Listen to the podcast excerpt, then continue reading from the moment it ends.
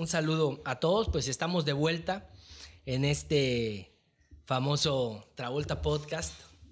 les cuento que, bueno, pues estamos ahora sí que digamos tipo segunda temporada. Estamos arrancando con esta segunda temporada por, por cuestiones, dicen, por cuestiones ajenas a uno, no, por, por cuestiones programadas. La verdad es que estuve muy metido en varios otros temas y, como esto lo hacemos por hobby, me encanta platicar con la gente, me encanta escuchar historias y sobre todo transmitírselas a, gente pues de Campeche y de todo México que tenemos amigos en todos lados. Y entonces eh, pues creo que era importante continuar con este proyecto. Y bueno ya tenía mucho tiempo que había estado hablando con, con el hijo de mi invitada que este ya le había dicho que tenía idea de invitar a su mamá porque pues tiene mucho que decir. Así que pues sin más preámbulo, eh, le doy la bienvenida a mi amiga muy conocida campechana, nuestra amiga Maruja del Río. Muchísimas gracias por estar aquí. Gracias, Diego. Encantada, encantada que me haya tocado la, segunda temporada. y, quiero que sepas que este es mi primer podcast. Yo nunca, que con lo platicadora que soy, déjame decirte, lo inquieta. Nunca había estado en un podcast es la primera vez que, estoy. Entonces te agradezco mucho que me regales esta experiencia de plática. Pues sí, encantada, encantada de la vida. Te voy a decir algo.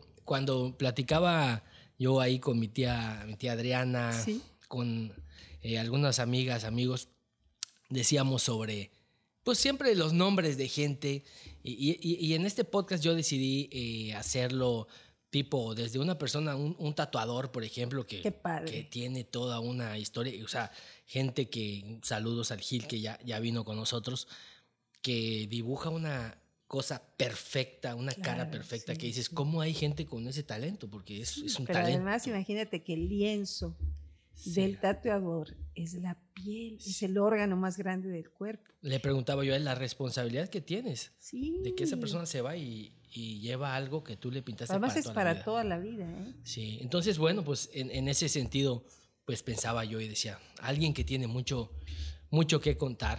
Yo creo que tú eres de esas personas con las que se puede hacer un, unos 30 podcasts porque, porque se puede hablar de todo. Bien pues vamos a empezar por el inicio, como yo siempre le hago. Tu nombre, tu nombre completo. claro que sí. Bueno, yo me llamo María Eugenia del Río Rodríguez, soy campechana, tercera edad. ¿Tu familia? Mi familia, yo soy hija de José del Río Montero. Mi papá fue el primer piloto campechano y ahorita te voy a contar la historia de mi papá y mi mamá se llamaba Lady Rodríguez Flores, campechana también. Mi, mi papá nació en La Habana, déjame decir. Ah, ok. Por azares del destino nació en La Habana.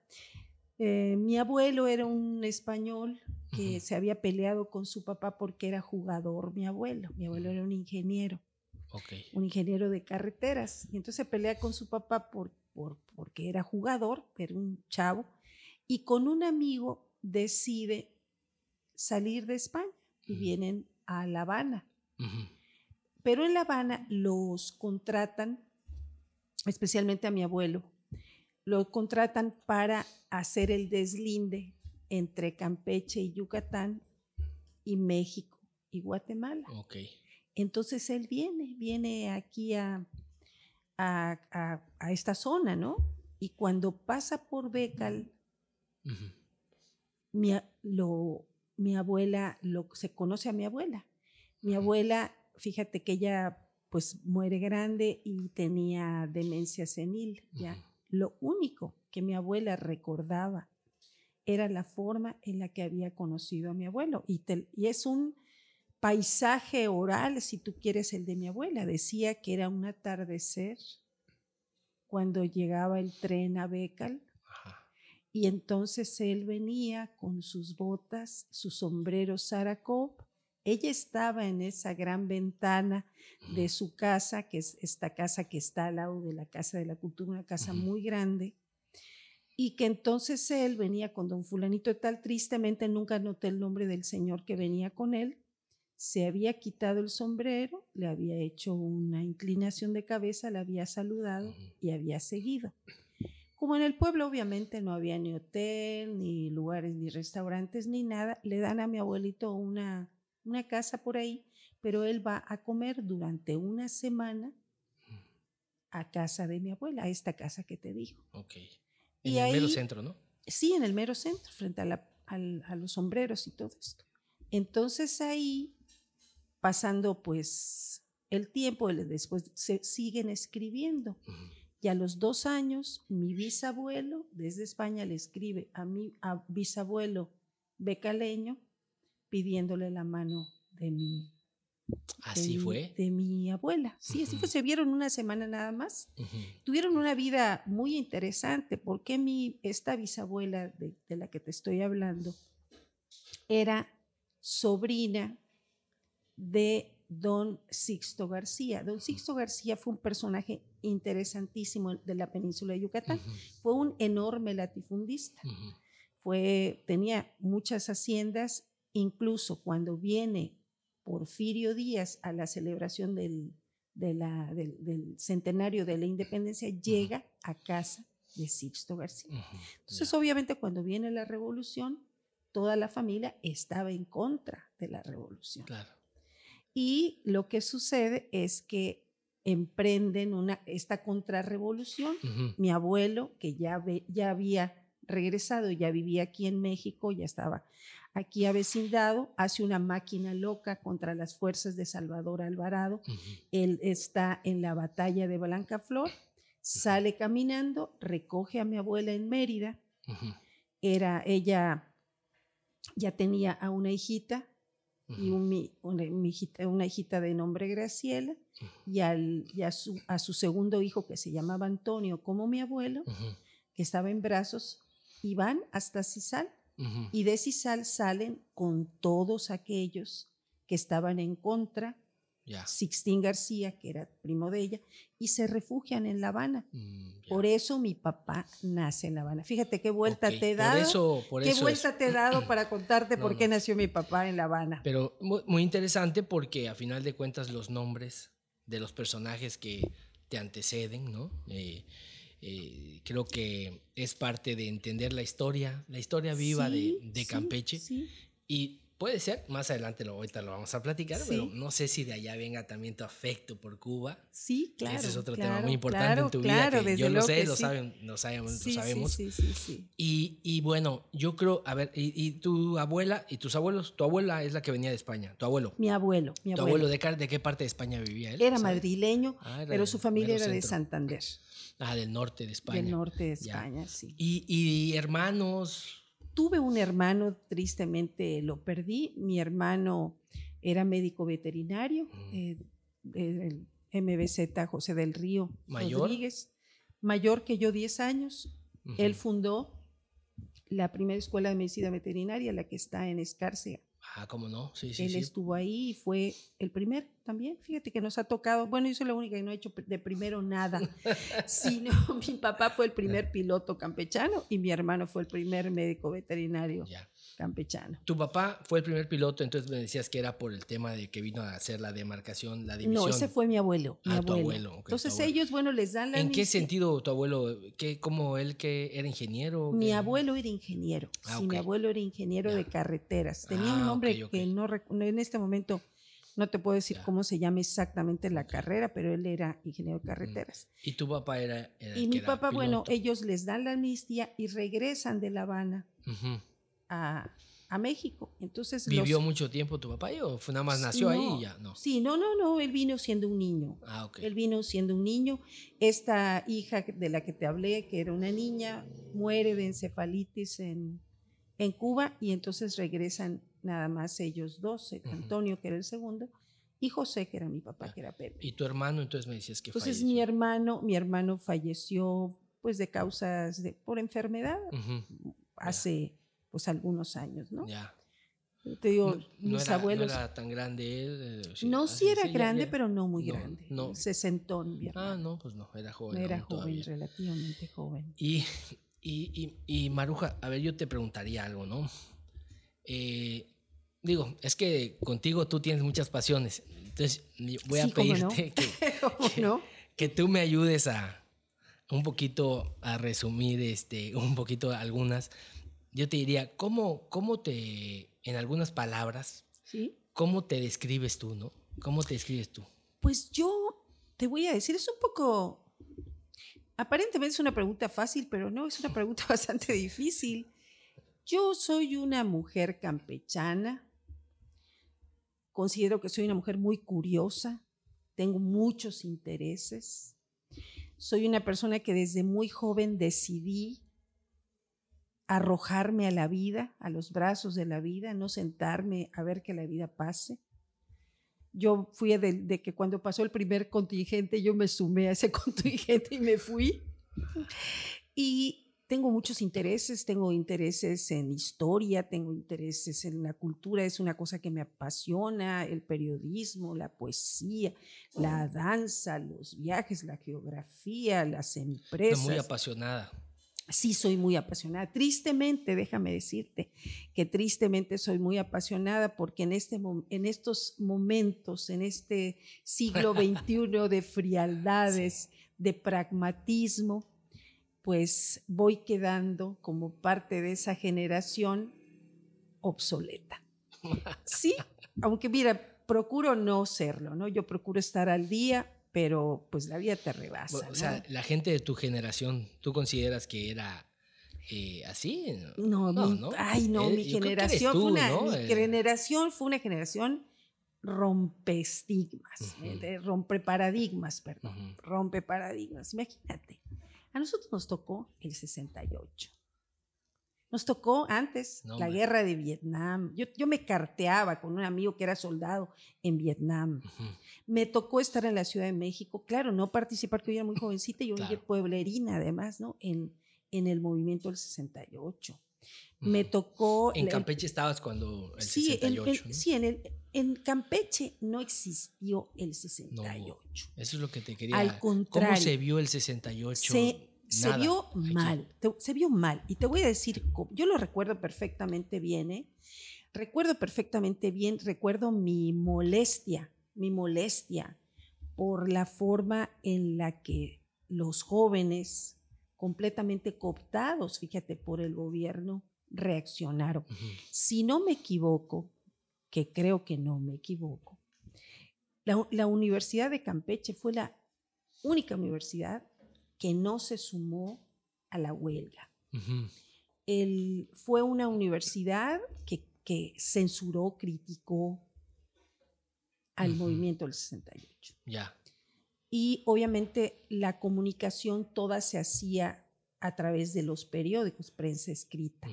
Entonces había muy poca información con relación a esto. Estás hablando del 68, un, un, gobierno, un gobierno bastante autoritario, bastante recio en sus decisiones y entonces no se publicaba realmente nada, era lo que oías de boca en boca. y lo y, pues obviamente la matanza de Tlatelolco se les filtró, no pudieron ocultarle independientemente de lo que hubieran dicho. Pasó entonces como pasa como pasa hoy, ¿no? Que una cosa es que no digas nada y otra cosa es que lo creas. Eso pasó. Eso realmente pasó. Fue vergonzosa la, la, actitud de los jóvenes campechanos con, con relación al movimiento del 68 no hubo, no hubo una no hubo participación. no, hubo, no, hubo, no. hubo, posicionamientos, no hubo declaraciones, no hubo apoyo. porque todas las universidades, las, las grandes universidades de este país apoyaron al movimiento, pero Campeche no. Y eso también te habla un poco. Y en todos los movimientos, y eso casi siempre. Siempre, ya ves que la, la, revolución también, la independencia también. Dicen que cuando vino Madero hizo su meeting en el en el psicoteatro, Renacimiento y venía con él, no me acuerdo si fue Pino Suárez, y dijo que Campeche era un cementerio de espíritus. Y creo que, que eran súper espiritistas ellos y aparte les... No, no, no, pero se refiere que, era que, eran, que, los, que era un cementerio de espíritus. La gente, lo que te mueve realmente es el alma, el espíritu, lo que, lo que realmente te apasiona. Y en ese sentido somos muy cobardes en Campeche. En Campeche la gente no tiene valor civil. La Campeche, la gente se acomoda. Yo no sé si eso obedece a nuestra raíz histórica, a las características y condiciones en las que este pueblo se ha ido desarrollando, pero creo que eso, eso pasa, aunque no solamente considero que sea en Campeche, cuando platicas con gente de otros lugares, ves, ves que, que, estas características se, se, se, repiten en otros pueblos, ¿no? Triste, ¿no? Es muy triste. Muy triste, me parece que, que una de las cosas, y lo platicábamos la otra vez, ¿no? Eh, más importantes que debe uno de, siempre de tener al frente, pues es el valor cívico, ¿no? El valor civil de decir el cívico. Decir lo, que, lo que tú crees.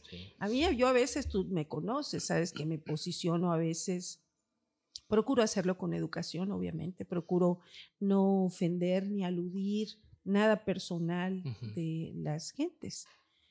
Y no es porque yo no tenga miedo, desde luego que tengo miedo, tengo miedo como cualquiera. Claro. Sin embargo, me sobrepongo ese miedo porque alguien tiene que decir lo que pasa. Así es. Sí, no puede ser puro dejar pasar, como dicen los franceses, ¿no? Sí, le, el laissez faire, dicen los franceses, dejar pasar, puro dejar pasar, ¿no? Sí. Yo creo que también me parece que hay que ser apasionado, al menos en, en, en, cosas, ¿no? No, hay que ser apasionado con la vida, Diego. Totalmente. La vida hay que abrazarla con todo y tierra. Así es. Porque es la manera de trascender realmente, de sobreponerse. Esa, esa tiene que ser una fortaleza del individuo. Así es. La pasión por la vida. Y, sobre las pasiones me decías, ¿no? Eh, tienes muchas pasiones. Sí. Por ejemplo, decías la, música, la poesía, el, la escritura, el teatro. O sea, la, cultura en general es. La cultura en general me, me gusta muchísimo. Tú, has participado en, sé que, has yo he sido, eh, he sido estado gestora al frente de la, de, la puesta de varios libros y eso hemos visto, ¿no? Mira, yo, le, yo he servido de puente. Yo, yo a nivel cultural es lo que he tratado de ser. Yo he sido un puente, un puente que conduce a gente mucho más talentosa que yo a que se muestre ante los demás. Soy, he sido facilitadora, por decirte, Mira, Carlos Zucán, por decir, más allá de que creo que está en el grupo equivocado. es broma, es broma. Esto, él empezó, fíjate, este chavo empezó, él es, él su carrera, si no me equivoco, es turismo. Y él en empezó, el campechano estudió, creo. Es, sí, y él empezó con la, el Día de Muertos de Pomucho. Y me acuerdo que hizo un festival ahí y, todo, y a mí me llamó muchísimo la atención porque una de las cosas que también nos caracteriza a los campechanos es que estamos totalmente desvinculados unos de otros. Los de Escárcega no saben lo que hacen los de Tenabo, los de Tenabo no saben lo que hacen y ni les interesa, ese chacán ni les interesa. Entonces, mira, siendo una persona tan interesada en la cuestión histórica y cultural, yo ignoraba esta maravilla que es el Día de Muertos de Pomucho. Entonces fui a ver qué era lo que había, me empecé a interesar, busqué a la antropóloga Socorro Rodríguez, etcétera, etcétera, y armé un paquete, una cajita feliz de la, del Día de Muertos y la llevé a San Antonio. A San Antonio, Texas, eh, tiene una, al Instituto Mexicano que tiene la Secretaría de Relaciones Exteriores ahí. Llevamos una conferencia con Socorro Rodríguez, montamos una exposición fotográfica, montamos un altar de muertos, hicimos una muestra gastronómica y fue súper exitoso. Y esto mismo lo llevé a Cuba y lo hicimos en la UNIAC, que es la Unión de Artistas y Escritores de Cuba. Lo hicimos también en el Festival del Cine Pobre de Jibara y en, y en otro de los museos importantes de, de Cuba. Y entonces, pues... Llevando la cultura. Llevando la cultura. Y este muchacho tuvo, No, no, no. E, él fue el que de alguna manera a mí me enseñó. Me enseñó, es decir, por qué lo mostró. Lo mostró públicamente y yo a partir de ahí eh, fue como el, tomé, el, tomé el hilo, tomé el hilo, empecé a investigar y por ahí me fui. Oye, y, y sobre las etapas que me decías de la vida, ¿no? De tu vida, que el tema de, de Vietnam, Sí, no. ¿Tenías a alguien ahí conocido? Sí, tenía yo un amigo, fíjate. ¿Un enamorado? no, pues sí, sí, un enamorado, ¿cómo que no? Era un enamorado, sí. Yo sabes que yo le he tirado siempre a lo internacional. Y este chavo era un mormón, fíjate, era un misionero mormón que había estado en Campeche.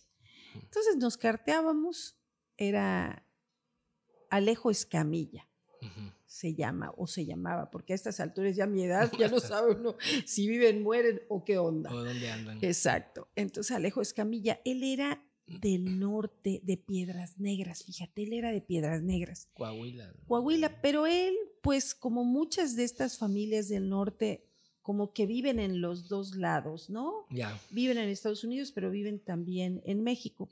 Y él se va a Estados Unidos y ahí lo reclutan y lo mandan a Vietnam. Y entonces él me escribía y me acuerdo que él era enfermero y me contaba cómo llegaban los heridos. Me contaba, de repente tengo que parar la carta aquí porque están bombardeando o No porque está están bien. llegando. Es exacto. Entonces todo eso pues te va dando una visión más personal, Cosa más que a los allá de la... campechanos no les interesaba nada, ¿no? Pues no, era una cuestión también un poco de moda, porque también en esa época coincide con el movimiento hippie, con el movimiento pacifista, hay una enorme, un, un enorme cambio en cuanto a la música. Pero el que Elvis Presley- movimiento hippie, hubo. Algunos, alguien? sí, claro, claro. Entonces Sí. pasó como en las películas de, de Angélica María y de. Enrique Guzmán. Ajá, sí. que, que de repente tenían, o como en las películas de, de Travolta, ¿no? Bueno. Este que ahorita con- Haciendo alusión al podcast. Sí, exactamente. Entonces Travolta eh, con los chicos malos y todo, y te encuentras con los otros, con los conservadores. Y eso era exactamente así en Campeche. Ok.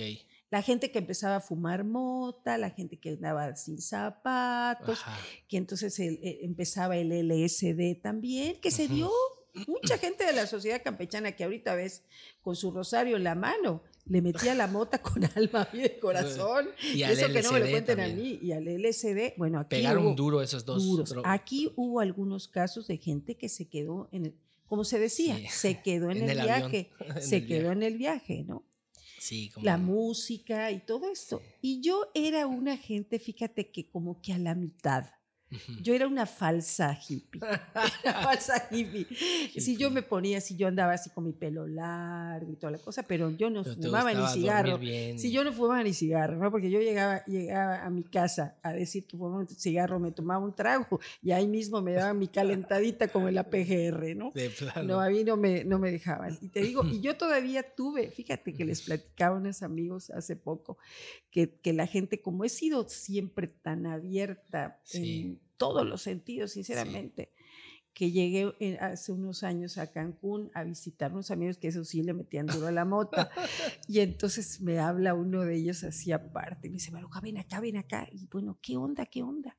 Dice, tengo algo para ti porque aquí cuesta muchísimo trabajo conseguirlo. Y era un paquete de periódico de mota. Y yo ay. pues ay, muchas gracias. No, no, claro, yo nunca le dije que no, pues yo tenía que guardar Sí, mi imagen de, liberada, Ah, ¿no? yo claro. tenía que conservar Ahí en la noche me la sí, ceno. claro, mil gracias. Uy, qué amable de tu parte y todo. Si supiera que aquellas que fueron conmigo, que eran las de la veladora perpetua, fueron las que se las fumaron, pues bueno, esas cosas pasan en estos pueblos. ¿no? Sí, era, era- fue, son temas así luego, pues que no, no se hablan mucho, no se cuentan, pero en esa época sí, sí se sabe de, de varios ah, personajes de la sociedad Sí, campechana claro. que se quedaron en viajes que se iban y Sí, ya y ahí se quedaron, se quedaron ahí, les, les dañó, les dañó Sí. el cerebro, tuvieron se problemas. comieron hasta la Sí, bolsa. Sí, sí, sí, todo, o sea, exactamente. sí, sí estuvo grueso. Fíjate lo que es la, fíjate lo que es la marihuana. Fíjate lo que es esto, ¿no? Que ojalá que realmente la, la pudieran legalizar, pues porque hay tanta violencia, aunque Claro. claro, ya no es por la marihuana. Fíjate lo que son las cosas, Diego. Yo vivía en, cerca de la Alameda, de lo que es la Alameda campechana, donde está ahora el mercado. En toda esa cuadra, en toda esa manzana, habían unos chaletitos Art Deco. Ujú. Y en esa ¿En época, dónde, era el- dónde es el donde mercado? está el mercado. Y en esa, en es, en cerca de esa manzana, lo ves, enfrente estaba la muralla y estaban los fuertes, los baluartes de la, Sí, sí. del, del- del cerco amurallado que tenemos. Bueno, fíjate que ahí vivían los soldados con sus familias Ok. y lo recuerdo muy bien eso. eh, en piso de polvo, de tierra, los niños sin zapatos, sucios. Me acuerdo que no podíamos, nos tenían prohibidísimo las madres pasar por ahí. Y lo que te decían, cuidadito, porque ese cuidadito de las mamás campechanas, cuidadito y vayas a pasar por los, porque ahí están los soldados marihuanos. Ajá. Aquí los que fumaban mota son los que ahora la persiguen, eran los soldados que ¿Ah, venían sí? y que generalmente era gente que venía del centro del país. Claro. Los soldados Sí. eran, los, eran los famosos guaches. Sabías que ahí era donde Bueno, había... lo decían, lo decían. Vete tú Se a sabía, saber. sabía. sí. Vete Bueno, tú a saber si verdad, realmente esa gente. Seguramente, ¿no? Lo que sí recuerdo muy bien, yo nunca vi a un soldado fumar marihuana, ni mucho menos de niña. Lo que sí recuerdo eran las condiciones de pobreza y de Ujú. abandono en la que vivían ellos con sus familias. Y era de- el, y como la zona militar, digamos, pero de las puras casas, o sea, la zona residencial. No, de- no, no, no, no. Ellos como, yo creo que cuidaban, campamento. cuidaban los baluartes. Ah, ok. Cuidaban los baluartes. Entonces ahí vivían ellos, no, no, no vivían muchos, Ujú. vivían Era algunas familias, ¿no? de. Y bueno, y bueno, lo que es ahora el, el Palacio Municipal Ujú, perteneció al ejército por muchísimos años, muchísimos años. Fíjate. Recuerdo haber sido la primera persona que entró con Carlos Novelo, que en paz descanse. Fuimos los primeros que entramos cuando entregó el ejército Ajá. al ayuntamiento ese edificio. Ok, Y entonces estaba lleno de golondrinas, de caca de ¿Y golondrinas. por qué fue que tuviste la oportunidad de entrar ahí? Porque yo trabajaba en el ayuntamiento. Ah, ok.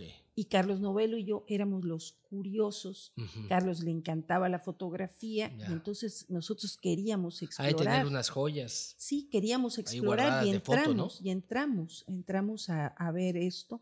Me acuerdo que en lo que es ahora el patio, en el fondo de ese patio, lo que habían eran unas barracas de madera. Ajá. Ya. Y donde se hacen los todo- homenajes y eso. Sí, ahorita, exacto, ahí, ahorita. pero al fondo obviamente ya no existen esas Ujú. barracas porque eran de madera. Ya. Entonces te digo, pues mira cuántas cosas estamos no. platicando. Pues, contigo se puede platicar muchas, muchas, porque aparte, esa misma pasión que siempre has tenido, pues te detienes a ver, a leer, a, a entender, a escuchar a la gente, sí, ¿no? sí, sí. Por ejemplo, el tema del 68, me decías, ese no se, no, no se vivió realmente tan apasionadamente aquí, no, no hubo, tenía ese tema, pero por ejemplo, el, el, el Woodstock, la- el, el Claro, Avándaro, claro. ese tipo, esas- Pero ahora te voy a explicar qué era lo que pasaba.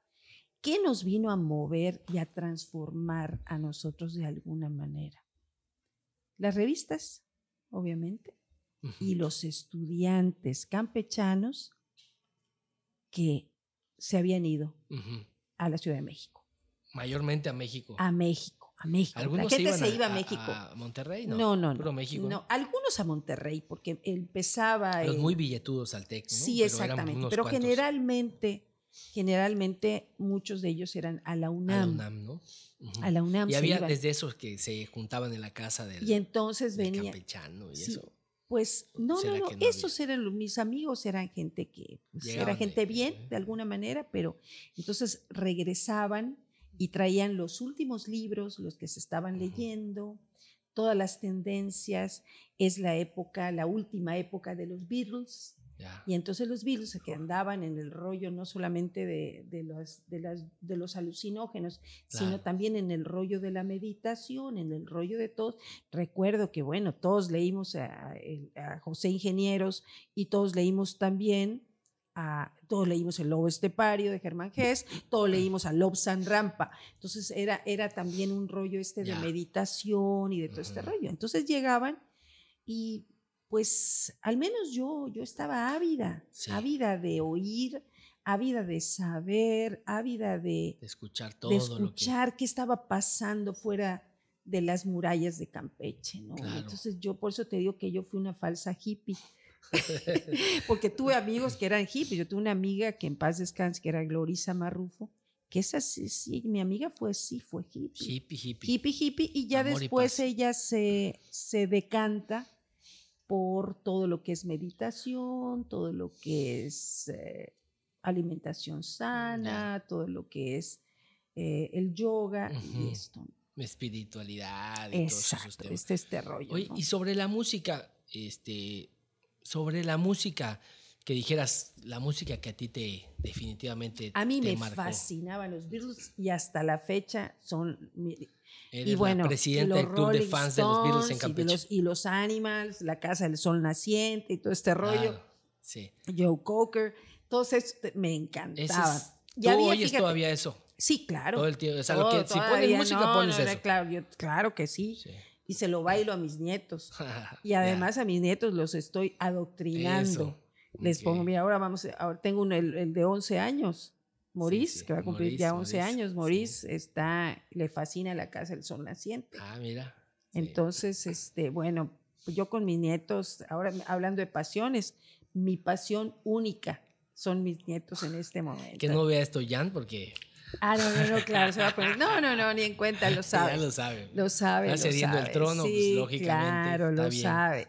Y yo creo que, mira, los abuelos, en, en momentos en los que hay tanta superficialidad, hay tanta desinformación, hay tanto egoísmo, los abuelos tenemos que entrar al rescate y legar, fíjate, Sí. esas cosas que a nosotros nos tocó vivir y explicarles a los niños. Y, y- y yo, por ejemplo, empecé con mis nietos con el cine. Mis nietos han visto, saben quién es Chaplin, saben quién es Tintán y saben quién es Clavillazo. todo, Cantinflas, todos los Cantinflas. grandes. Cantinflas, fíjate que menos, y eso porque a mí me gustaba menos ¿Ah, Cantinflas. sí? Sí, a mí me fascinaba Tintán. Yo, Ah, sí, mi no. película favorita de Tintán es El, el Zorrillo. ¿Cómo no? el Buenísima, Zorrillo es lo buenísima, máximo, lo máximo, lo máximo. Yo también siempre me preocupo porque vean todo eso, ellos, el Chapulín Claro. Colorado, Sí, sí, que vean sí, todas esas grandes. y bueno, y a mí grandes me tocaba, me tocaba llevar a mis primos, que eran los Curmina, a ver todas las películas del santo. Yo era mayor que ellos, niña también, pero mayor, ¿no? Y entonces íbamos a ver todas las del santo. Santo contra las mujeres Ah. vampiros, santo de la máscara de plata, santo, santo con- contra los vampiros. Todas. Sí, sí, sí, todas, todas las de, todas las del, del santo. Era parte de esto. En Campeche, lo, la única, el único entretenimiento era el cine.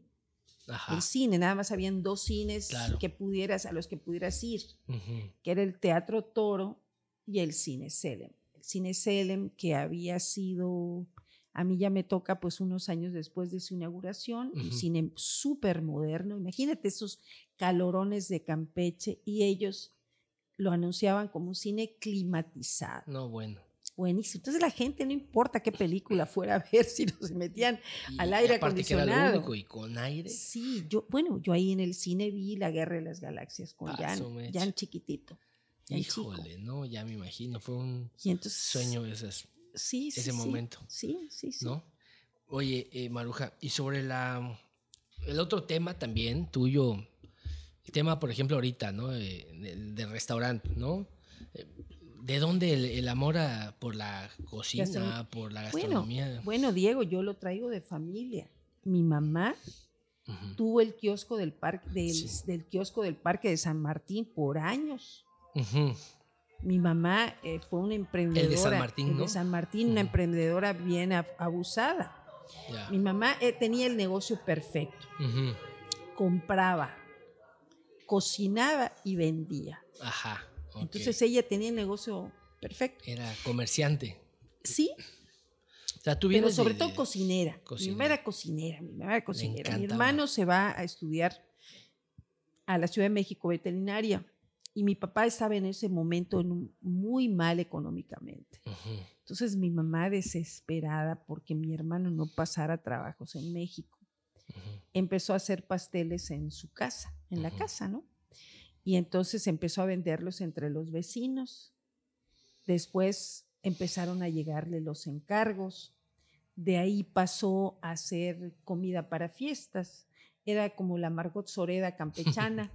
y entonces, este, pues le encargaban para 15 años. empezó a ir bien. Y le empezó a ir bien. Y ella se murió trabajando, déjame decir. Ya. Recuerdo que todavía un mes y medio antes de, o unos meses, no unos meses antes de, ¿qué te diré? Seis meses ujú. antes de morir, estaba pensando, no tenemos que contratar un mariachi para que anime el negocio y no sé qué, no sé cuánto. Fue una mujer que se murió trabajando y creo que fue una bendición, Diego, fue una bendición cuando la gente, porque si tú estás planeando, estás planeando vida, te estás dando vida y creo que eso, eso fue muy bueno. Y, tuviste siempre ese buen ejemplo, ¿no? Porque al final de cuentas la mamá, ¿no? Sí, sí, sí, sí, las mamás son las...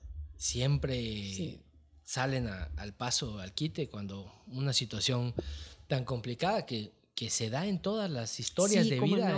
Eh, el, papá que en un momento está eh, proveyendo, digamos, y siempre que pasa por un momento malo y la reacción de la mujer a veces. Sí, mi papá había sido también, te voy a decir, mi papá fue hijo de hombre rico, pensó que el dinero les iba a durar toda la vida, no estudió. Claro. Entonces, eh, como que exploró muchas cosas también. En cambio, mi mamá era hija de un ferrocarrilero pobre con muchos hijos. Entonces, mi mamá tenía esa, ese deseo de prosperidad. Yo recuerdo que ella me decía que nosotros teníamos la obligación. Decía, nosotros le dimos una mejor vida a nuestros hijos y nuestros hijos tienen la obligación de darle una mejor vida a sus hijos. Y entonces eso pues ha sido un acicate para muchos de nosotros en la familia, que, lo que nosotros vivimos, nuestros hijos tienen que vivir mejor que nosotros. La verdad que sí, este, es una, es una cuestión que se dice a veces, pero luego no, no, no se logra, ¿no? Y, en, y en el caso tuyo, siempre te has movido, siempre has sido una persona, pues sabemos de varios negocios que has tenido, que has abierto, que has generado Ahorita, la verdad que tienes uno de los restaurantes con la, de los mejores, con la mejor vista. Muchas gracias, lugar Diego. Precioso, muchas Casa Vieja. Muchas gracias. Nosotros tenemos, ¿sabes cuántos años tiene Casa Vieja? Somos de un, un, una estadística rara en México. tenemos más de 25 años. Este año tenemos 25 años en ese negocio. Ese negocio lo hice con mi exmarido, Jorge Borroto. Eh, él estaba trabajando en Villahermosa y yo trabajaba en el INDEFOS, en el gobierno del estado, y yo francamente nunca me gustó ser burócrata, yo me escapaba, yo era la pesadilla de todos mis jefes, te, lo juro, no me gustaba. Cualquier excusa era buena para escapar del escritorio. Y entonces en una ocasión me escapé, en una de esas que me escapé, me fui caminando y crucé el parque principal y vi que decía se renta. Hice la cita con, con, este, con el dueño, platicamos y le hablé a Jorge, que te digo que estaba en Villahermosa, y le dije, Jorge, ¿qué te parece si hacemos eso? Está bien, me dijo, pero a mí decirme está bien es, es ponerme las alas, ¿no? Claro. Pero dije, bueno, no tenemos dinero vamos, ¿cómo vamos a hacer esto si no tenemos Paquetazo, porque aparte era el del centro. Sí, no tenemos capital. Entonces uno de mis amigos que sí tenía capital me dijo, no, pues es que yo le entro con ustedes, yo pongo el dinero y ustedes lo trabajan. Está bien. A la hora de la verdad se enamoró de una cubana, una cubana se atravesó en su camino y se nos perdió. Y nosotros empezamos a hacerlo, pintamos, bajamos los cuadros de nuestra casa y los colgamos. Y cuando mi amigo apareció, nosotros teníamos ya el 90% de la inversión hecha. Y le dijimos, pues olvídate, Master, ya no. Ya no, gracias. Y seguimos, yo me metí los primeros tres meses en la cocina, porque estaba en la caja. Y así hemos, hemos atravesado momentos pues realmente difíciles, porque además pues yo me divorcio de Jorge y eso me trae a mí una depresión muy grande y pues no me fijé lo que estaba sucediendo a mi alrededor, que estaba creciendo la competencia, que estaban creciendo las cosas y eso hizo obviamente que nosotros cayéramos en un bache, un bache que luego vino la influenza. Bueno, la cosa es que nos ha costado muchísimo trabajo recuperarnos, pero somos muy resilientes, tanto mi hijo como yo, que ahora pues trabaja conmigo. De hecho, él ya está al frente de, Casa Vieja. Yo voy ocasionalmente cuando se me necesita, pero realmente esto ha sido pues un viaje, un viaje en una montaña rusa. ¿Cómo no? ¿No? es un, además es una responsabilidad de ese lugar, porque pues, en el mero centro de la ciudad, enfrente del parque principal, o sea, ahí, ese, no puedes ahí fallar, o sea, no puedes... Es decir, sí puedes fallar si la autoridad falla. Porque yo que soy una pobre empresaria no voy a fallar. Está muerto el, parque principal, está muerto, está, muerto. Yo tuve años el kiosco, fíjate. Y esto es, mira, como ya me estoy echando una copita de vino. Ah, Aquí me voy a abrir, voy a contar lo que nunca he contado y mucho menos públicamente. Ahí está. A mí me, yo tuve 20 años el kiosco. Sí. Y a mí me lo piden, pero yo soy una romántica y una tonta y una idealista. Me piden el kiosco, me lo habían querido quitar en múltiples ocasiones y yo casi me atrincheraba y no, me decía, pues a mí me sacas aquí muerta. Por los pies por delante. Muerta me sacas, porque aquí he trabajado muchísimo y no es justo. Y no vale la pena que tú me digas, quítate tú para que me ponga yo. Claro. Pero hay gente que es muy inteligente para convencer y saben cómo llegarte. Y me llegaron diciéndome que el kiosco lo querían para los artesanos, mm. para la casa de las artesanías y para los artesanos, porque necesitaban un espacio donde los artesanos pudieran estar y pudieran vender sus, su trabajo. Claro. Y yo dije, para eso sí me voy, para eso sí me voy te vamos a reubicar en otro lugar, tal, tal, tal, tal. Y acepté y me fui solamente con la palabra de quien me ofreció esto, ¿no? Al final de cuentas nunca se hizo y después se rompieron el alma entre el patronato y el liceo y el otro y el otro y el otro y al final ve el kiosco ahí abandonado. Sí, abandonado, abandonado tristemente.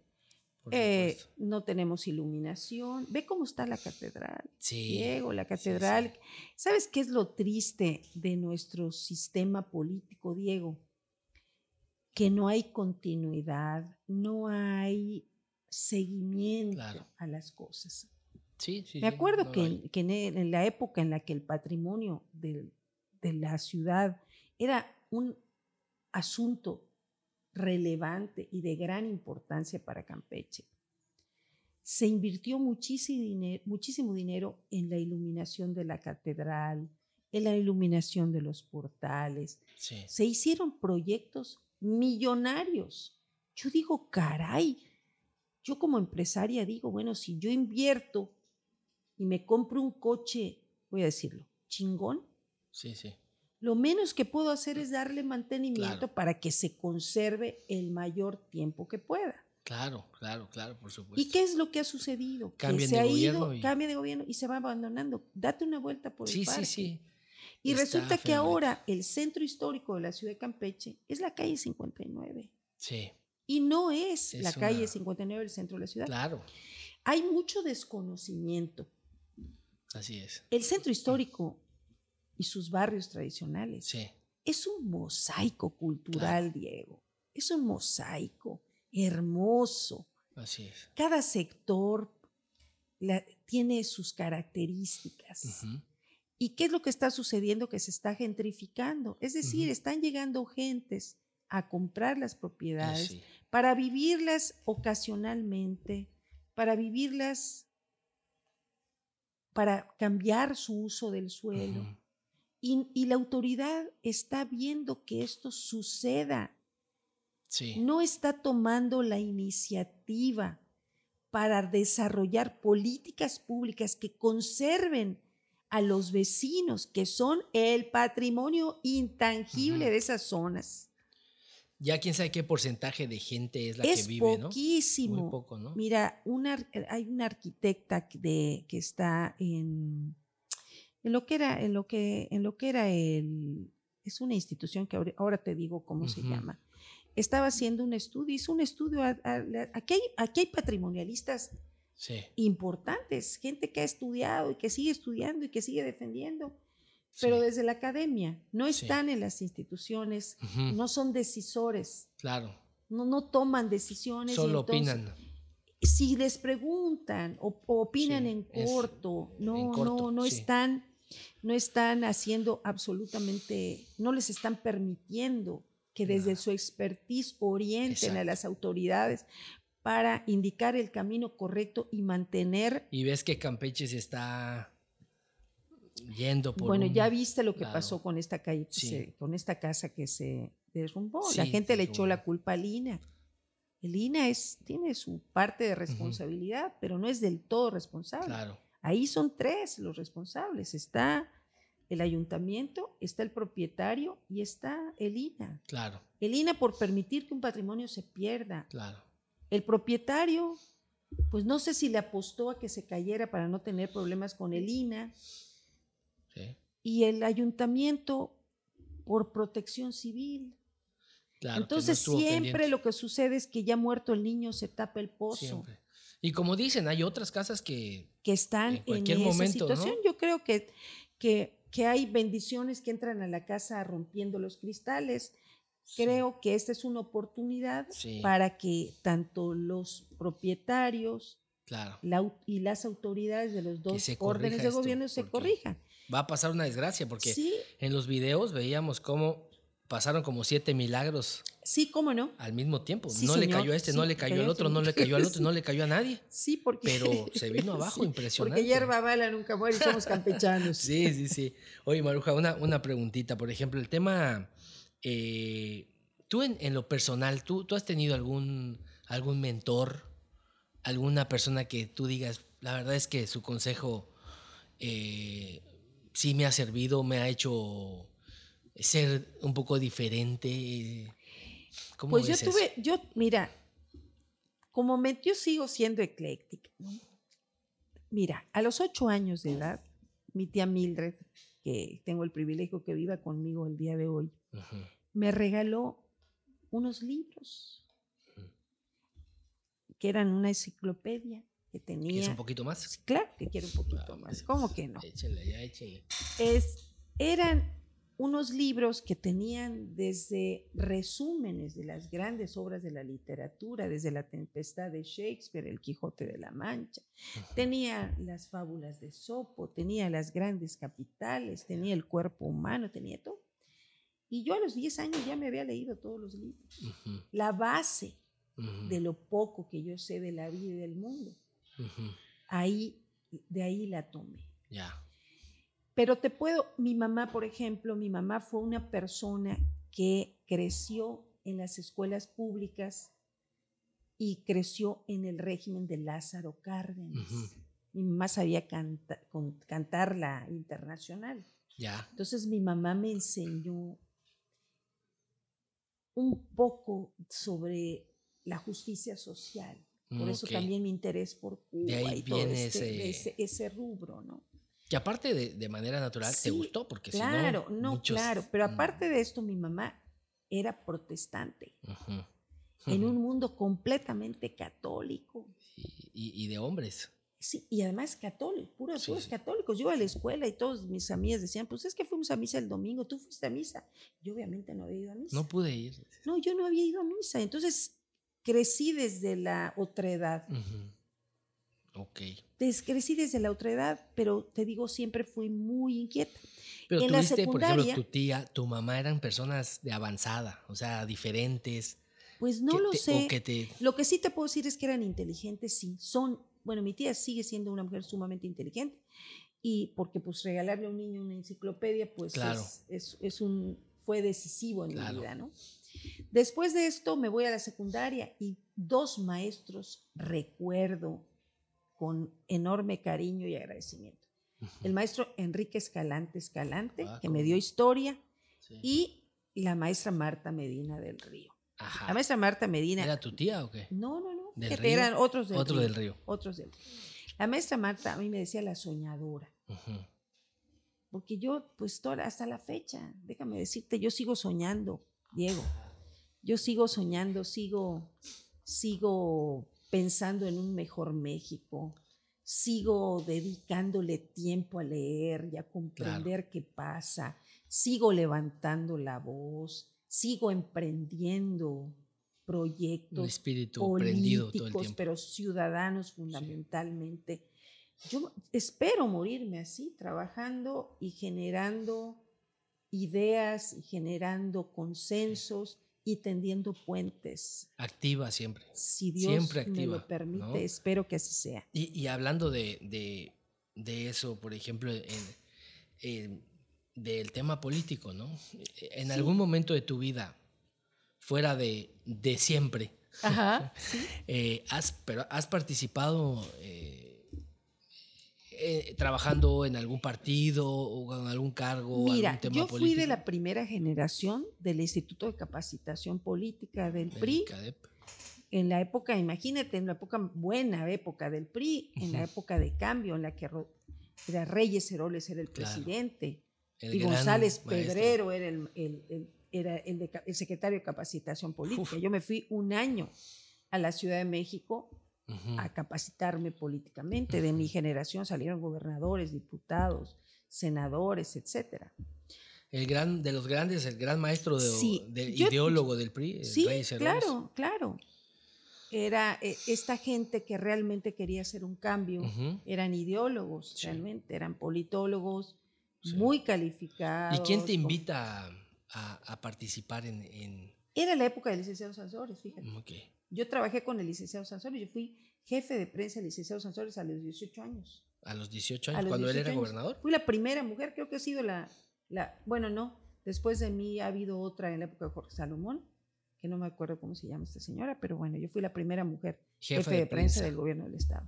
Con, a los con el 18 años. famoso licenciado Sansores. Sí, que era un hombre de su Personaje, época. ¿no? Sí, un personaje. Te voy a decir, yo a ese señor lo quise muchísimo, por eso me Ujú. duele tanto la ida a Sansores, déjame decirte. Ujú. Fue un hombre de su época, fue un político de su tiempo. Sí. con los defectos y las cualidades. Pero los defectos se los perdono porque todos los políticos de su época eran así. Igual, sí. Eran iguales. Era la escuela Era la escuela y era la única manera de sobrevivir. de dar. De- era un de- hombre que nunca dejó a su gente, lo que se le Sí. llamaba su gente. Sí. Entonces, él ya enfermo, ya malo, ya postrado, Sí. con, con el problema que ¿De qué edad de habrá salud, muerto él? No, no tengo ni Pero idea. ya estaba grande, ¿no? Ya estaba grande. Era un hombre que la gente se le acercaba porque estaba enferma, porque el hijo quería estudiar, porque necesitaban hasta un balón. Sí. Y el licenciado generosísimamente Siempre. los mantuvo años después de haber dejado la política. Sí. Es famosa sus historias de no. ayuda a Sí, todo el mundo. Sí, cómo no, cómo no. Un hombre, un hombre inteligente, un hombre muy cercano a Luis Echeverría, por eso me... ¿Y me- trabajaste todo el tiempo con él, todo su sexenio? No, no, no. Yo después de ahí me voy, me voy a, a estudiar a capacitación política y cuando regreso ya no me quedo. ya no regreso al gobierno del estado. Ya voy a trabajar al, a, un negocio, a un negocio de él, Ah, déjame ok. decirte, disfrazado de que era mío. Ah, ya. Pero digamos que eh, fue quizás con el que más cercano el gobernador, porque tú has sido No, amiga de todos los He gobernadores. sido amiga de todos los gobernadores. Yo estuve muy cerca también de Jorge Salomón Azar. de Jorge Yo con. Jorge Salomón trabajé como directora de comunicación social cuando él era el delegado de lo que le llamaba, lo que le decíamos la SARCH, Sí, que era la Secretaría de Agricultura y Recursos Agricultura, Hidráulicos. sí. Él va de ahí, famosa Sarch. Él se va de ahí al, al, este, Mm. al gobierno. Ajá.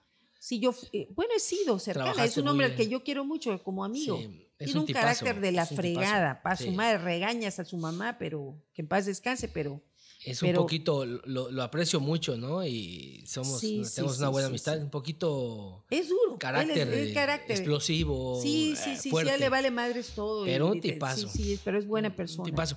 Y, y- y yo en, en mis andares por, por, por el Estado, en el Ujú. tema político de toda la vida, pues no hay, no hay comunidad que no digan Sí. que él fue el que hizo la calle, ¿no? La carretera. Sí, O sea, mira, mira, todo. esa es una cosa, que- que se- el pleito terrorífico que tuvo con Tribuna es Sí. otro de los baches o de las características Todos los días los una nota diciendo... de los incidentes de la política local, ¿no? Sí, Pero Jorge Salomón, un hombre muy trabajador, sí, mucho.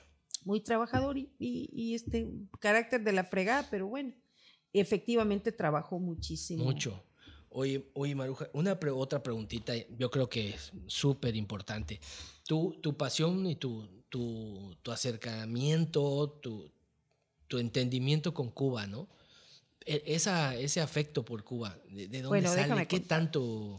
Son, son muchas cosas que te marcan. ¿Qué cercanía te realmente? marcan, te marcan las cosas en la vida, tus, tu familia, tus anécdotas, tus circunstancias te marcan para que, mira, te decía esto de mi mamá, que era una persona que había crecido. Mi mamá fue la primera persona que cuando surge la revolución cubana, ella me dice, no, eran los muchachos, se fueron, ella me cuenta, mi mamá me cuenta cómo Fidel y, este grupo de jóvenes, que eran súper jóvenes, se van a las montañas para, para prepararse.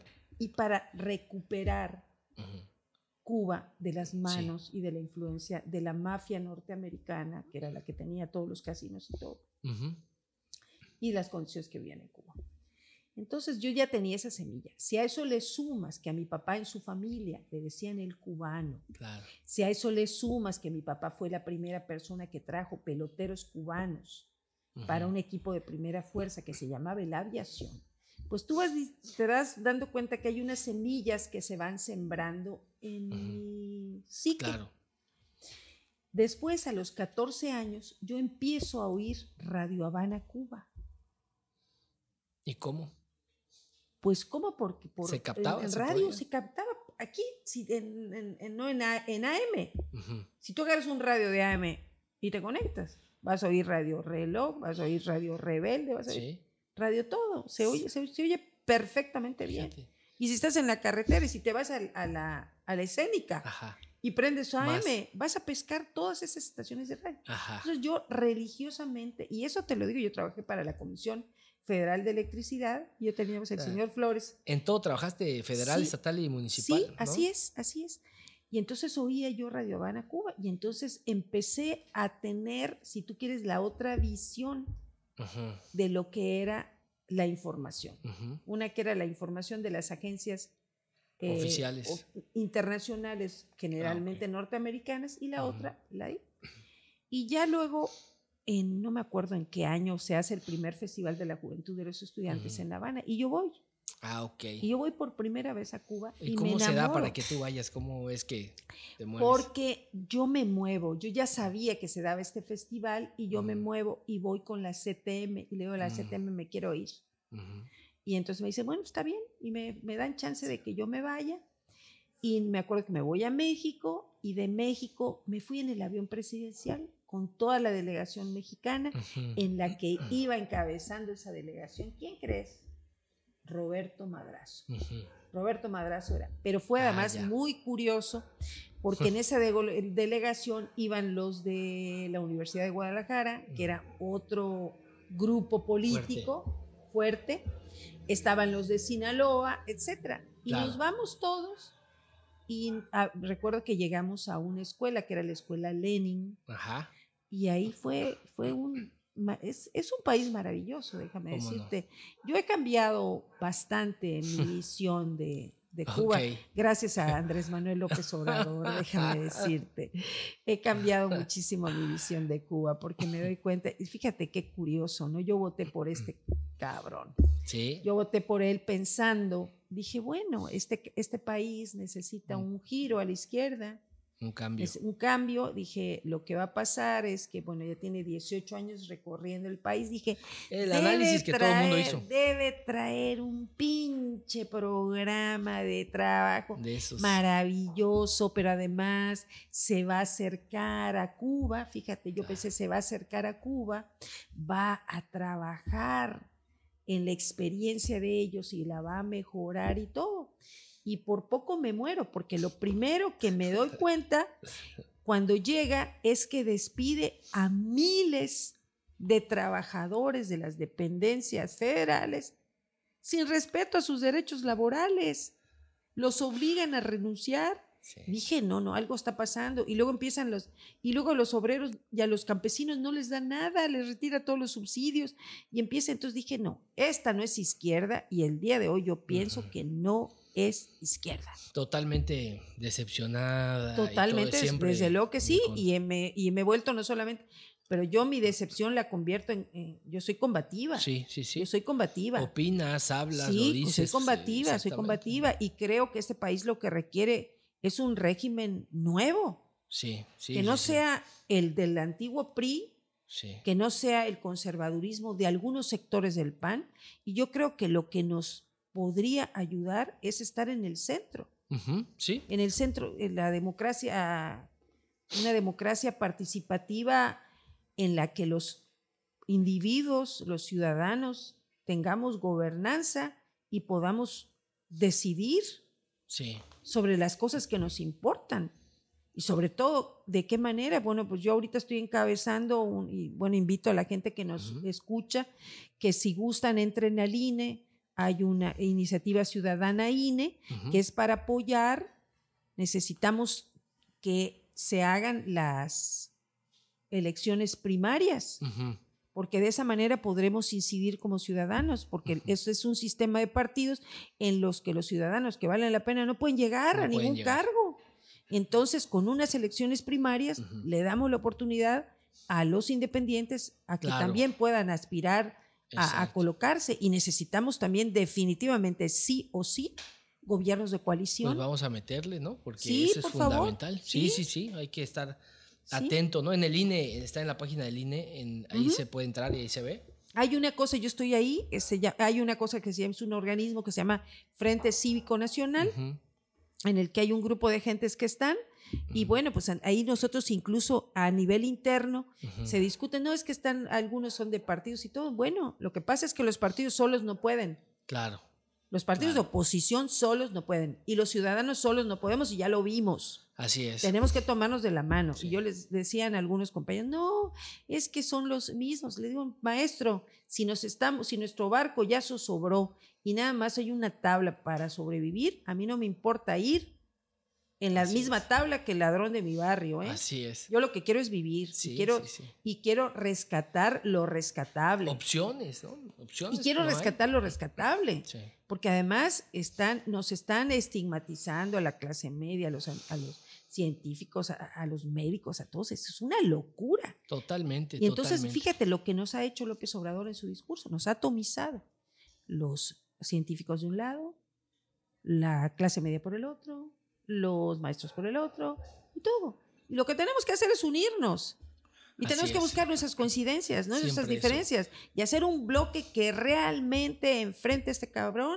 Y no solamente eso, Diego, si, si ya vimos que de las poquísimas políticas públicas que este hombre ha hecho es la de las becas y la del dinero para los, los ancianos y el dinero para los minusválidos, hombre, pues hay que ninis. defenderlo, hay que defender eso y conservarlo. Y como se dice, a final de cuentas, esos programas llegaron para quedarse. Quien llegue, eh, se supone. S- Los Eh, van a, los van a conservar, conservar, Los van a conservar eso porque sería un suicidio claro.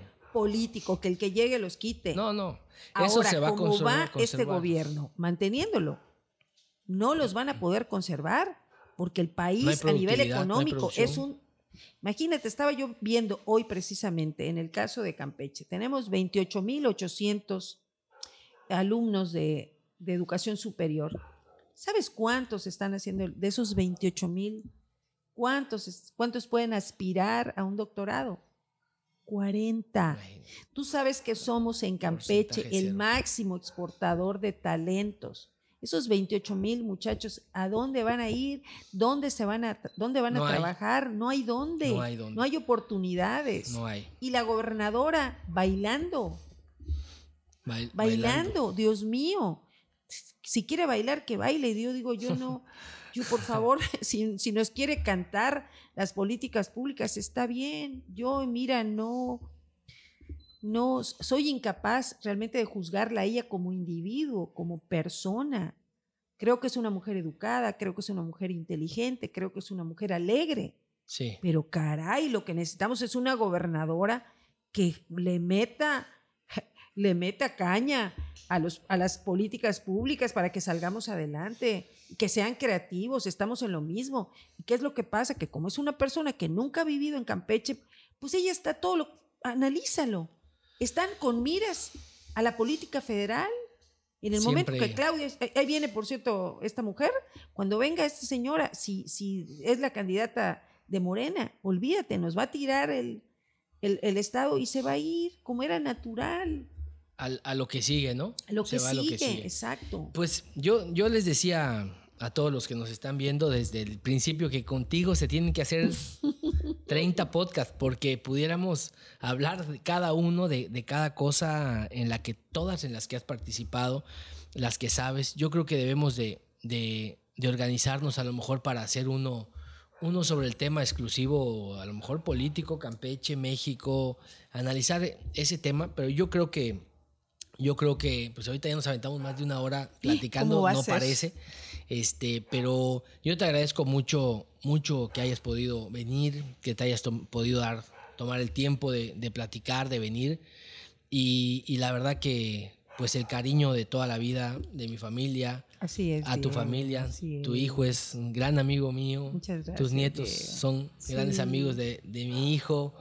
eh, y entonces, bueno, la verdad es que escucharte, yo espero que tenga una repercusión como lo han tenido todos estos, estos podcasts que hemos estado sacando. Ahorita estamos dándole, pues ahora sí como la segunda temporada. Me ¿no? encanta. La segunda temporada y, y agradecerte mucho, Maruja. Eh, y pues ya queda este, este podcast, ahí vamos a estarlo eh, subiendo a las redes. Eh, inicialmente está, sale, todo el video completo está en YouTube, todo el video completo, pero aparte hay fragmentos y todos esos se ven en los diferentes eh, pues redes sociales que hay, ¿no? Ah, muy bien. Así que agradecerte mucho. No, al venir. contrario. Y bueno, para las gentes que no son campechanas y que nos ven, aquí tenemos un dicho que en, en Chiapas le dicen bolo, pero en Campeche le decimos chumado. Y yo estoy chumadísima, porque como no bebo, ya me tomé dos copas de vino rápido. Dije hasta lo que no debía, pero no importa. Les aseguro una cosa, no me voy a arrepentir mañana, voy a estar encantada. Y mañana será otro día en el que voy a estar feliz, mañana será otro día en el que voy a levantarme con ánimo porque vivir en Campeche es una maravilla, porque además tener vida y tener voz y luchar por lo que uno cree es lo que nos mantiene con el espíritu en alto. Señores, vayan a- al INE y apoyen Eso. para que tengamos elecciones primarias. Pues Bueno, ahí está. Un abrazo. Ya con todo, hablamos de todo, hablamos de todo y cerramos con esto, que es bien importante lo que dice Maruja, de verdad. Entren a la página, chequenlo, métanse y sean más, más, participativos, porque eso es algo que los Si no campechanos nos no, miren, no tenemos. nos va a llevar, ya saben quién. Si no, que luego no nos estemos quejando. ¿Verdad? Pues muchísimas gracias, Maruja. Gracias a todos los que nos, nos ven. Eh, pues estamos en contacto y nos vemos al próximo podcast.